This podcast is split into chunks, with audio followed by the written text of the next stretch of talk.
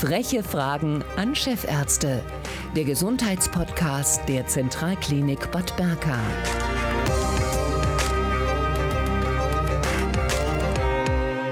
Herzlich willkommen heute zu einer neuen Folge unserer Serie Freche Fragen an Chefärzte. Heute eingeladen zum Thema Schulterschmerzen haben wir Professor Olaf Kilian. Er ist Chefarzt der Klinik für Orthopädie und Unfallchirurgie an der Zentralklinik Bad Berka. Mehr als zwei Drittel aller Menschen leiden mindestens einmal im Leben an Schulterschmerzen. Äh, sie sind die dritthäufigste Erkrankung des Bewegungsapparates und die Ursachen sind vielfältig.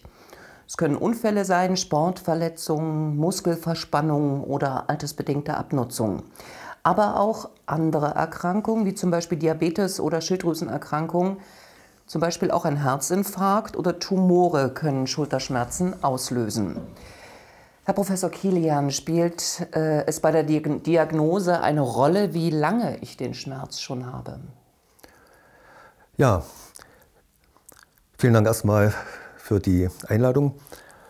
Ähm, die Schulter ist, wie Sie schon sagten, in den letzten Jahren sehr in den Fokus der Orthopäden gerutscht. Äh, was ist denn das Besondere am Schultergelenk? Das Besondere am Schultergelenk ist, es ist ein, eigentlich unser instabilstes Gelenk. Das heißt, es ist ein Gelenk, was im Wesentlichen nicht knöcherngeführt wird. Das kann sich jeder vorstellen. Wir haben an der Hüfte eine Hüftpfanne, wir haben einen Hüftkopf und das Gelenk wird durch die Struktur des Knochens geführt. Das haben wir am Schultergelenk nicht. Das heißt, einer ganz großen Bedeutung kommen die Weichteile äh, zu. Das heißt, die Weichteile stabilisieren das Gelenk und die äh, Weichteile bewegen natürlich auch das Gelenk. Ähm, das heißt, das äh, Schultergelenk ist sehr anfällig für Verletzungen, auch für Erkrankungen, auch für Systemerkrankungen. Da kommen wir sicher nachher noch drauf zu.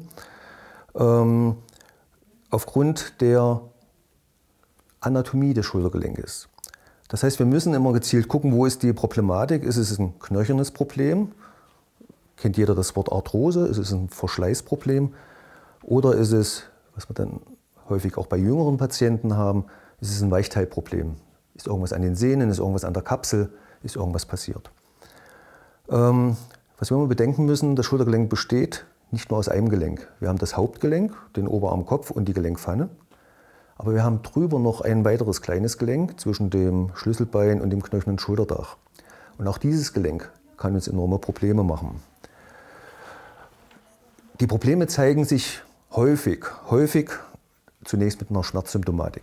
Ja, jetzt ist es wichtig, ist der Schmerz langsam gekommen, steht der Schmerz im Zusammenhang mit einer Verletzung, ja, es liegt eine Systemerkrankung vor, tut nur die Schulter weh oder tun andere Gelenke weh. Das ist in der Frühdiagnostik eine ganz, ganz wichtige Fragestellung. Ähm, wir sind natürlich immer daran interessiert, dass wenn Patienten Probleme haben mit dem Schultergelenk, zügig zur Konsultation zu kommen. Da ist das Schmerz ein Hauptkriterium, eine, ein Hauptsymptom. Ja? Äh, dass die Patienten zügig zu uns kommen, in die Sprechstunde kommen, dass wir abklären können, äh, was ist die Ursache der Schmerzsymptomatik, denn es ist tatsächlich manchmal günstiger, schneller, gezielter zu behandeln, als zu sagen, hier kann man abwarten.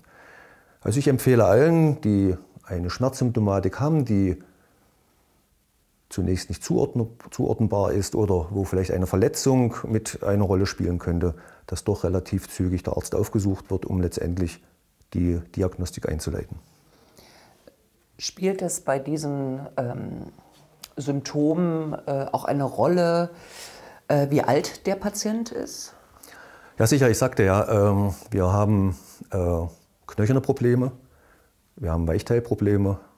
Es gibt so einen äh, Satz, den habe ich mal von meinem äh, Lehrer, von einem Lehrer von mir gelernt. Der sagte, äh, einem, für einen Orthopäden geht es ab 30 bergab.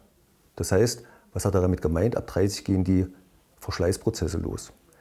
Und jetzt, wir sind jetzt in, einer, in einem Zeitalter, wo jeder sich nochmal zeigen muss. Ja? Man muss unbedingt nochmal mit mit über 40 äh, Extremsportarten machen. Ja? Man hat einen riesen Garten, den man mit 70 noch bestellen muss. Ja? Man, man hat Hobbys, ja, wo die Schulter immer mehr ähm, beansprucht wird. Und Modesportarten, die den Anspruch, den wir an die Schulter stellen, der geht äh, manchmal nicht mit mit dem, was kann man der Schulter überhaupt noch zumuten. Das heißt, es können relativ schnell dann auch durch die Belastung äh, Verschleißprozesse entstehen, also die Arthrose. Nicht nur im Schultergelenk, ich sagte ja, dieses kleine Gelenk, was uns sehr viel Probleme machen kann, zwischen ähm, Schlüsselbein und Knöchel und Schulterdach, das sogenannte AC-Gelenk. Ähm, dort können die Veränderungen auftreten, aber es können natürlich auch durch den Verschleiß ähm, äh, auch Schädigungen des Weichteilapparates auftreten. Und äh, wir haben dann eine Sehne an, am Schultergelenk, das ist die sogenannte Abspreizsehne, die also den Arm zur Seite hochhebt. Wir bezeichnen das als Rotatormanschette oder als ein Teil der Rotatormanschette. Und wir haben sehr, sehr häufig Verletzungen dieser Rotatormanschette. Äh, und manchmal ist es für die Patienten gar nicht nachvollziehbar, warum ist die Sehne jetzt gerissen. Es war doch eigentlich gar kein Unfall da oder kein maßgeblicher Unfall da, wo man sagen kann, okay, hier ist es passiert, sondern äh, hier äh, ist dieser Schaden eigentlich durch die Verschleißprozesse entstanden. Ja? Also ähm, das muss man schon differenzieren. Wir haben also Schultererkrankungen, kann man in jedem Lebensalter haben. Je höher das Lebensalter ist, desto wahrscheinlicher ist es, weil die Verschleißprozesse zunehmen. Immer bedenken, es können auch äh, systemische Erkrankungen mit dahinter stecken, also zum Beispiel das Rheuma, äh, andere Bindegewebserkrankungen. Ja. Bei den jungen Patienten überwiegt natürlich die Verletzungsfolge. Ja junger Patient, äh, Snowboarder, Inlineskater, der, der stürzt und stützt sich mit der Schulter ab, ist natürlich auch gefährdet, dass dort eine Schulterverletzung auftritt. Mhm. Wann muss ich denn äh, sofort zum Arzt? Also es ist klar, mir tun vielleicht die Schultern weh, weil ich am Wochenende fünf Stunden lang umgegraben habe. Mhm. Ähm, wann ist wirklich allerhöchste Eisenbahn, zum Arzt zu gehen? Ja, das entscheiden ja die Patienten selber. Ich, ich, sag, ich sagte ja schon, die, es gibt zwei ähm, Kriterien, die äh, maßgeblich sind. Das ist einmal der Schmerz und das ist die Bewegungseinschränkung. Ja, so das sind die, die Leitsymptome einer, äh, einer Schultererkrankung, einer Schulterverletzung. Ähm, wir sind ja nun mal da. Das heißt, für uns spielt ja der Zeitfaktor erstmal keine Rolle. Ja, wir sind natürlich interessiert, als, auch als ambulant tätige Ärzte, in den MVZ sind wir interessiert, dass die Patienten zügig kommen. Ja. Es ist selten, dass wir sagen, ähm, wir haben jetzt durch den Zeitverlust ähm, sind die Möglichkeiten schlechter. Aber äh, wir können zügig diagnostizieren. Wir, unser Ziel ist, die Schulter erstmal wieder schmerzfrei zu kriegen. Ja? Äh, und dann kann man immer noch sehen, welche äh, anderen Behandlungsverfahren notwendig sind. Es gibt so eine es gibt so einen Standard in der Behandlung von äh, Schultererkrankungen. Äh, erst den Schmerz weg, ja, denn ein Gelenk, was wehtut, kann man nicht beüben, das kann man nicht bewegen. Ja, das macht also keinen Sinn, ein hochschmerzhaftes Gelenk einer Physiotherapie zuzuführen, sondern erst Schmerz weg. Wenn der Schmerz auf einem gewissen Level ist, dann kann man anfangen, das Schultergelenk auch zu beüben. Je eher man damit anfängt, ja, desto günstiger ist es ja letztendlich für das Behandlungsergebnis. Wenn ich so einen plötzlichen Schulterschmerz mhm. habe und ich habe keinen Sport gemacht oder hatte jetzt keinen Unfall oder wie auch immer, dann mhm. kann das ja auch ein Anzeichen für ernsthafte Erkrankungen sein. Ja, wir äh, stellen sie dann auch differenzialdiagnostisch Fragen. Es können ja viele Faktoren eine Rolle spielen, die das äh, letztendlich verursachen. Das kann auch schon mal an der Halswirbelsäule äh, liegen. Ja, der, der Grund, äh, dass ein Bandscheibenschaden äh, im Bereich der Halswirbelsäule ist, nämlich in der Etage, die das Schultergelenk äh, versorgt. Das heißt, ein Schulterschmerz macht es immer erforderlich, auch die Halswirbelsäule ganz genau zu untersuchen und abzuklären, wo liegt das Problem überhaupt. Aber es gibt auch äh, Erkrankungen am Schultergelenk, die zu einem akut einschießenden Schmerz führen. Äh, das typische Beispiel ist dafür die sogenannte Kalkschulter. Ja, äh, das heißt also, wir haben eine Kalkablagerung in der äh, Abspreizsehne, in dieser Rotatormanschette, die wir vorhin schon mal angesprochen hatten. Dieser Kalk kriegt jetzt Kontakt mit, dem, mit der Gleitschicht, mit dem sogenannten Schleimbeutel. Dort sitzen die Nervenzellen drin. Es kommt zur massiven Reizung dieses, äh, dieser, dieses Schleimbeutels und diese massive Reizung führt zu einer enormen Schmerzsymptomatik. Ja, wenn wir so eine Schmerzskala von 0 bis 10 haben, dann hören wir manchmal von den Patienten, dass die wirklich eine Schmerzintensität bis 7, 8 haben. Ja. Und dann ist natürlich unsere Aufgabe, erstmal die Schmerzen zu reduzieren. Ja. Äh, das kann man dann mit äh, einer entsprechenden Schmerztherapie durchführen. Ja. Und wenn die Patienten dann auf einem gewissen akzeptablen Schmerzlevel sind, äh, dann fängt man an, letztendlich auch sich wieder um die um den nächsten Schritt zu bemühen, nämlich um wieder Bewegung reinzukriegen, um wieder die Funktionalität des Schultergelenkes zu erreichen. Ja. Mhm. Ähm, nun können auch Entzündungen äh, eine Ursache für ja. Schulterschmerzen sein.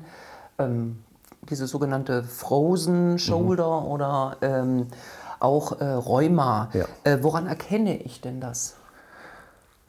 Ja, das ist äh, manchmal schwierig, das genau abzuklären. Äh, wichtig ist erstmal die Anamnese, die Befragung. Ist eine Rheumaerkrankung bei dem Patienten bekannt? Ähm, dann gibt es Leitsymptome auch für die rheumatologische Erkrankung, für die Rheumaschulter sozusagen. Ja. Wir haben häufig ein geschwollenes äh, Schultergelenk, äh, ist also eine Flüssigkeitsansammlung im Gelenk, das kommt durch diese Entzündung. Ja. Wir haben häufig ein überwärmendes Gelenk, schmerzhaft, über den Schmerz hat man ja schon gesprochen. Ähm, wir haben dann natürlich einige diagnostische Möglichkeiten, um das genau abzuklären. Bei der Frage Rheuma ja, gibt es ja nun die Laboruntersuchungen. Ja, wir würden einen Ultraschall machen, wir würden gegebenenfalls auch ein MRT machen. Die frozen Schulter, diese eingefrorene Schulter, ist ein ganz anderes Krankheitsbild. Das hat also mit dem Rheuma nichts zu tun, sondern hier kommt es aus Gründen, die wir selbst nicht wissen. Und ich war lange Zeit auch in der, in der Forschung damit beteiligt, weil wir einfach mal die Ursache wissen wollten. Aber ich muss sagen, wir wissen es immer noch nicht genau. Es kommt hier plötzlich zu einer Verdickung der Gelenkkapsel auch über einen Entzündungsreiz. Äh, wir wissen, dass diese Gelenkkapsel aus einem bestimmten Bindegewebe besteht. Wir nennen das Kollagen. Dieses Kollagen, das ändert sich ja und es entsteht wie so eine Narbe, die nicht mehr so elastisch ist, nicht mehr so dehnbar ist. Ja. Und so kommt es zu dieser sogenannten eingefrorenen Schulter. Also es ist was ganz anderes als die Rheumaerkrankung. Es ist für uns auch wichtig, dann diese differenzialdiagnostische Abklärung, welche Wege beschreiten wir dann in der Behandlung. Ja. Bei der Rheumaerkrankung ist klar, wir machen das zusammen mit den Rheumatologen. Es wird medikamentös eingestellt, ja, auch die Schmerztherapie. Wir haben die Möglichkeit, auch ein äh, Medikament in das Gelenk hineinzuspritzen, ein radioaktives äh, Medikament. Ja. Wir bezeichnen das als Radiosyniothese, ein ganz, ganz modernes Verfahren, was wir hier äh, relativ häufig in Bad Berka anwenden. Ähm, wir haben äh, bei der frozen Schulter, bei der eingefrorenen Schulter steht natürlich im Fokus äh, nach, aus, ähm, oder nach Beendigung der, der Schmerzsymptomatik das Schultergelenk wieder funktionell gut hinzukriegen. Ja? Das geht über Krankengymnastik. Ja? Wir können äh, spezielle Behandlungsmethoden durchführen, wie die Lasertherapie, ja? Äh, wie die Röntgenentzündungsbestrahlung. Ja, das, das heißt, die differenzialdiagnostische Abklärung ist für uns ganz wichtig für die Festlegung des ähm, äh, Behandlungsstandards. Mhm. Ja. Mhm. Nun denkt man beim ersten äh, Nachdenken nicht, dass äh, Ernährung auch eine Rolle spielt bei Schulterleiden. Ja, die Frage kriegen wir oft in der Praxis. Was, was kann ich essen, um irgendwas äh, zu verbessern? Was soll ich meiden? Ja, diese Nahrungsergänzungsmittel sind ein ganz, ganz großes Thema. Ja, wir finden das, ich sag mal, in jeder bunten Zeitschrift wird da ein bisschen hingewiesen, dass wir da enorme Effekte haben. Äh, ich habe mich da auch schon mal bei der Arthrose damit beschäftigt, der mal intensiv damit beschäftigt, was bringen Nahrungsergänzungsmittel für den Knochen, für die Weichteile. Äh, nun haben wir, wir sind nun Schulmediziner, wir wollen immer wissen, wie es, funktioniert, ja, äh, wie ist es bewiesen, wie ist die, wir nennen das Datenlage, was schreibt die Literatur. Ja, und da gibt es leider keine, sagen wir mal, umwerfende äh, Literaturangaben, keine Datenlage, die uns zeigt, dass wir mit unserer Ernährung wesentlich, ja, ich meine wesentlich was verbessern an dem Gewebe selbst, ja, an der Gewebestruktur, an dem Grad der Arthrose, an dem Grad des Verschleißes der Sehne. Klar, eine äh, gesunde Ernährung ist wichtig für das Wohlbefinden. Wir optimieren unser Gewicht. Ja, äh, das spielt sicher eine Rolle bei der Schulter, vielleicht weniger als am Kniegelenk oder am Hüftgelenk. Ja. Ähm, also ich möchte mal sagen, dass ich, ich, ich, meine persönliche Meinung ist, dass diese Nahrungsergänzungsmittel, die Umstellung der Ernährung äh, nicht so den entscheidende oder nicht so die entscheidende Rolle spielt äh, in den Schultererkrankungen. Ja, da ist da, es ist immer so ein, ein, äh, ein Balanceakt zwischen, was traue ich der Schulter zu und wie sieht mein Gewebe aus. Ja, wie belastbar ist es. Ja? Und wenn ich über diese Grenze gehe, dann kommt es halt zu Schädigungen oder zu Veränderungen, die dann letztendlich auch zu einer klinischen Symptomatik führen können, also zu einer Schmerzsymptomatik oder zu einer Einschränkung der Funktionalität. Mhm. Ursachen für Schulterschmerzen äh, sind Unfälle, mhm. Entzündungen, ähm, also verschiedenste Arten, auch ähm, ein Zeckenbiss und eine damit verbundene ähm, Infektion mit Borreliose ja. äh, können ähm, Ursache sein. Was hilft denn da? Ja, jetzt verlassen wir so ein bisschen die, äh, sagen wir mal, die eigentliche Orthopädie. Die Borreliose ähm, ist ja eine Infektionserkrankung ja, mit den Borrelien. Äh, wir sehen häufig, dass die Borreliose sehr spät erkannt wird, ja, in, klar in der Frühphase. Äh, das läuft dann meist über unsere Hausärzte. Äh, Gibt es dann entsprechende ähm, Antibiotika gegen die Borreliose, also in der Regel das Doxycyclin. Das macht keinen Sinn in einer Spätborreliose, also wenn man im Blut sieht, der Patient hat mal eine Borreliose gehabt, das ist, sind dann noch die Antikörper nachweisbar, äh, dann macht es natürlich keinen Sinn, jetzt mit einem Antibiotikum anzufangen, ja, sondern jetzt muss man ähm, letztendlich sich auch auf, die, auf das Gelenk, auf die Funktionalität des Gelenkes, auf die Schmerzreduktion äh, beziehen äh, oder fokussieren. Ähm, das ist, sehr, das ist, eine sehr gute Frage und es ist, stellt uns auch für eine, vor einige Herausforderungen in den Praxen. Ja. Und es gibt da so richtig keine, ich will mal sagen, Leitlinien, was machen wir mit einer Spätborreliose und einer äh, Gelenksymptomatik, einem Gelenkschmerz. Ja. Äh, fängt man mal mit leicht dosiert Cortison an, äh, macht man ein anderes Schmerzschema, wann kann man beginnen mit, der, mit dem Beüben des Gelenkes. Also da gibt es äh, viele, äh, sagen wir mal, Ideen. Da gibt es jetzt noch nicht dieses standardisierte, diesen Leitfaden, was mache ich bei einer Spätborreliose. Ja. Wir reden jetzt nicht von der akuten, von der Frühborreliose. Das ist natürlich, äh, da ist natürlich das Antibiotikum die Therapie Nummer eins. Wir reden von der Spätborreliose. Die Patienten kommen mit Gelenkschmerzen und wir finden im Blut dann diese Antikör diesen, haben diesen Antikörpernachweis, äh, dass mal eine Borreliose stattgefunden hat. Das ist ein Riesenproblem. Da haben sie wirklich ähm, äh, den Finger in die Wunde gelegt, ja, will ich mal sagen, weil das ist für uns auch eine Herausforderung. Ja. Und da muss ich sagen, da hat jeder seine eigenen Erfahrungen ähm, in der Behandlung letztendlich. Ja. Mhm. Ähm Wann kann sich eine OP im Schulterbereich lohnen? Für wen kommt das in Frage? Ja, die Frage wird häufig diskutiert. Ja? Wie weit kann man konservativ behandeln, wie weit operativ? Wir müssen es auch wieder differenzieren. Reden wir jetzt von Knochenveränderung, ist eine schwere Arthrose da. Ja? Das ist also dann das Schulterleiden des älteren Patienten. Da muss man abwägen, äh, äh, welche Erwartungen haben wir mit der Prothese für den Patienten, welchen Aufwand muss er betreiben. Ja, das ist das eine. Schwere Arthrose, äh, Versorgung mit einem künstlichen Gelenk, das, das ist sehr gut. Es sind mittlerweile sehr gute Implantate auf dem Markt. Die äh, Operation ist standardisiert. Wir sehen immer in der Regel ganz gute Ergebnisse mit, dieser, mit diesen Schulterprothesen. Anders ist es bei den Weichteilverletzungen. Ja. Da ist es natürlich diese Abklärung konservativ oder operativ ist da schon ein bisschen schwieriger. Klar sagen wir immer, äh, die Operation steht als letztes. Aber wenn jetzt ein junger Patient kommt und wir sehen bei ihm nach einer Verletzung eine Ruptur dieser Rotatormanschette, also einen Riss dieser Rotatormanschette, wo wir genau wissen, der heilt nicht von allein, ja, dann gibt es eine ganz gesicherte Datenlage, wenn man die Patienten rechtzeitig operiert, dass das auch gute funktionelle Behandlungsergebnisse bringt. Bei älteren Patienten, äh, mit älteren meine ich vielleicht so ab 60, mit einer kompletten Rotatormanschettenruptur, muss man das individuell äh, entscheiden. Das heißt, man würde sicher erstmal mit einer Physiotherapie anfangen, mit einer konservativen Therapie anfangen, sehen, welche Fortschritte macht er, wie kommt er zurecht. Äh, und ähm, in Abhängigkeit von dem Ausmaß des Defektes, von der Sehenqualität, kann man dann auch mal mit dem Patienten besprechen, wie sinnvoll eine, eine Operation ist. Denn Sie müssen bedenken, wir versorgen in einem verschleißbedingt veränderten Gewebe, ja, wollen dort wieder eine Funktionalität äh, erreichen. Ja. Die Sehne muss, soll ja wieder normal arbeiten. Ja, und da setzt uns zum Teil auch die Sehnenstruktur ein bisschen die Grenze. Ja. Also diese Indikation zur Operation bei Sehnenverletzungen würde ich doch schon altersabhängig sehen.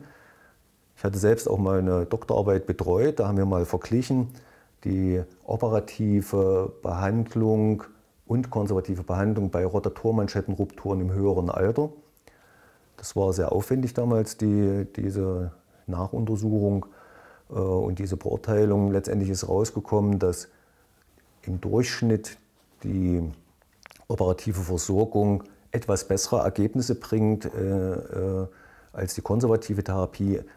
Aber ähm, das sind immer nur Mittelwerte. Das heißt, wir haben in beiden Gruppen äh, auch Patienten gehabt, die mit, dem, mit, der, mit, dem, äh, mit der Behandlung nicht zufrieden waren oder eine äh, andere Erwartung gehabt haben. Ja, so muss ich mal sagen.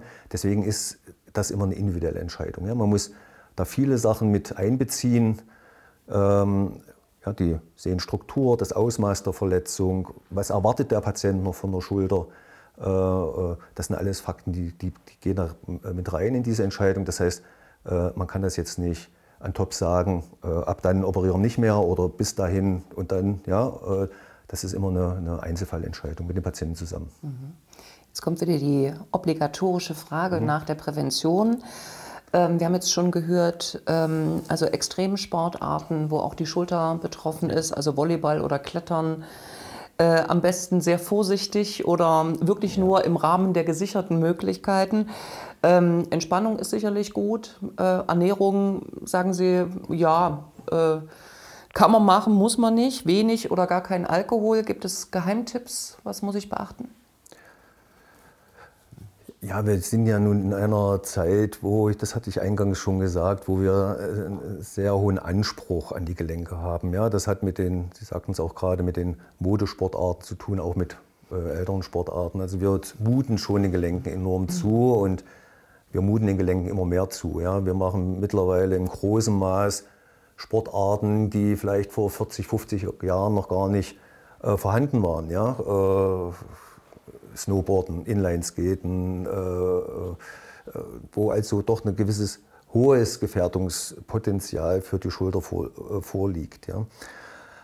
Das wird man den vielleicht noch nicht mal Patienten, sondern den jungen Menschen nicht ausreden können. Das ist denen ihr Hobby, das ist denen ihre Lebensphilosophie. Ja, einer, der für sein Leben gern Snowboard fährt äh, und der hat mal Schulterschmerzen, den werden, sie, den, den, den werden sie nicht sagen, sie müssen jetzt damit aufhören. Das ist sein Leben. Ja? Das heißt, wir können ihn vielleicht ein bisschen steuern, ihn darauf aufmerksam machen, aber letztendlich wird er weitermachen. Ähnlich ist es bei, oder, oder die, die Alterspyramide dieser dieser Belastung, die, die, die verändert sich ja. ja das heißt, äh, mittlerweile führen auch, sagen wir mal, Menschen in einem mittleren Lebensalter auch noch enorme Belastungen für die Schultergelenke aus. In der Freizeit, im Sport, im Garten, ja, im Hausbau, ähnliches, alles was gibt. Ja. Das heißt, die Belastung wird immer höher, die Belastbarkeit wird immer geringer. Ich glaube, das ist eigentlich das, das Entscheidende, dass man da so Mittelmaß findet. Ja, was, kann ich mein, was kann ich noch zumuten äh, und ähm, was ist tolerabel, ja, ohne jetzt durch Freizeitaktivitäten, durch Hobbys noch ein Gefährdungspotenzial reinzubringen. Wir hatten gesagt, über die ähm, Nahrungsergänzungsmittel muss man sehr zurückhaltend sein. Mit der Fragestellung, äh, verbessere ich was am Schultergelenk, eher unwahrscheinlich. Ähm, und für mich ist das Entscheidende die Frage Belastung und Belastbarkeit. Das ist für mich das Entscheidende. Herzlichen Dank, ja, Herr Professor Kilian. Heute zum Thema Schulterschmerzen. Beim nächsten Mal zu Gast ist Dr. Eckhard Eigendorf, Chefarzt der Klinik für Onkologie. Und er spricht über Neues äh, zu den häufigsten Tumorerkrankungen Lungen, Darm, Brust und Prostatakrebs. Bis zum nächsten Mal.